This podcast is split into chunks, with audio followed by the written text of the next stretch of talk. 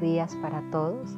En nuestro devocional de hoy, a solas con Dios, vamos a estudiar un párrafo de la palabra que está en el Evangelio de San Lucas, el capítulo 9, desde el versículo 51 al 62. Seguimos hablando de la vida de Jesús, el ministerio, su propósito y el legado que nos entregó. Vamos a detenernos en el versículo 56 un momento. Aquí podemos ver que el principal deseo del corazón de Dios son las almas, es su salvación y redención, y que ninguno se pierda, sino que todos lleguen al arrepentimiento. Esto lo encontramos en 2 de Pedro 3.9. Aquí en el segundo párrafo, eh, desde el versículo 57 hasta el 62, Jesús nos habla de tres ejemplos frente a nuestro llamado, a nuestra tarea y misión.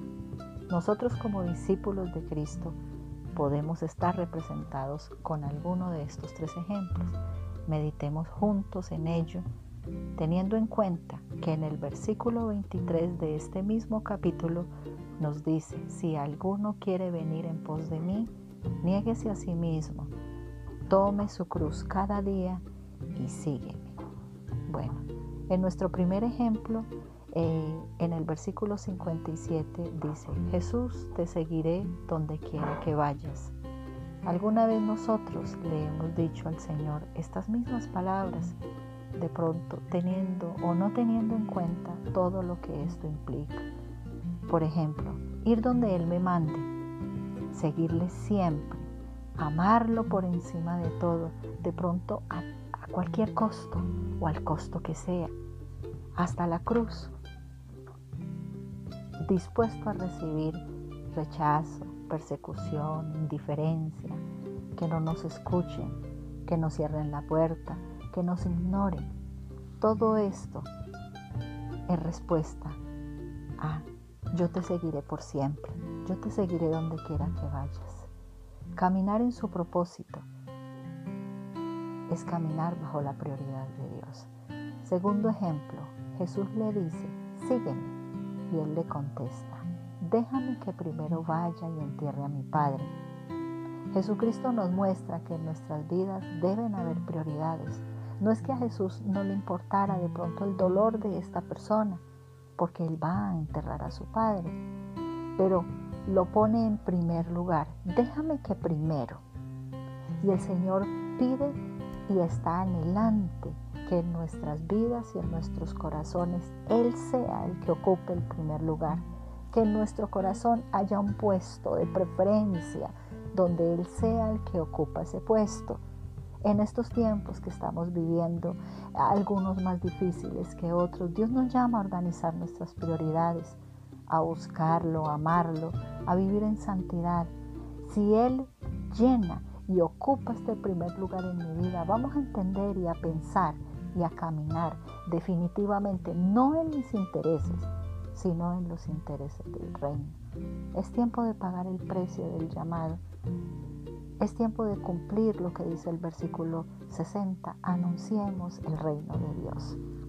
En nuestro tercer ejemplo, te seguiré Señor, pero déjame, hay un pero, déjame que me despida primero de los que están en mi casa. No está mal esa petición, pero Él le dice, espera que yo vaya primero. Yo le pido un tiempo de espera al Señor. Puede ser un tiempo corto, puede ser un tiempo largo. Hay un llamado sobre mi vida, hay un llamado a, a, un ministerio, hay un llamado a ir, a predicar, a seguir. Pero yo le estoy pidiendo al Señor tiempo. Y ahora lo que menos tenemos es tiempo. No sé si son días o son meses, pero cuando hay un llamado genuino en nuestra vida, o sea, toda nuestra casa, nuestra familia, nuestros amigos, la gente con la que trabajo, la gente donde laboro, se van a dar cuenta que hay una prioridad en mi vida, que hay un trabajo en mi vida con el cual yo estoy cumpliendo y es que estoy trabajando para el reino. Eso me debe llenar de alegría. Eso me debe llenar de satisfacción. No es cualquier trabajo, no es cualquier ejercicio ni cualquier tarea. Es trabajo para Dios. En el versículo 62 dice, ninguno que poniendo su mano en el arado y mira hacia atrás es apto para el reino. Entonces, hermanos y amigos, no miremos atrás. A pesar de nuestros problemas, a pesar de nuestras circunstancias, a pesar de la crisis que podamos estar viviendo en nuestra vida, ya sea personal, ya sea familiar, cualquier dificultad, no permitamos que esto nos detenga, no permitamos que esto nos haga desfallecer, no permitamos que nuestro propósito se vea nublado y que nosotros miremos hacia atrás, que nosotros nos devolvamos, que nosotros eh, eh, eh, echemos hacia atrás y perdamos la ruta, perdamos el norte de nuestro llamado. Dios quiere en este momento que lo sigamos con todo el corazón, que le sirvamos con todo el corazón, que en nuestra vida Él sea el que ocupa el primer lugar. Si Él es el primero, si yo me encargo de las cosas de Dios, Él se encargará de las mías, Él suplirá las mías. Que nada ni nadie nos detenga, que cumplamos su llamado. En este momento somos sus manos, somos sus pies, somos su voz para compartir, para ir, para hablar, para mandar un mensaje, para anunciar las buenas nuevas de salvación.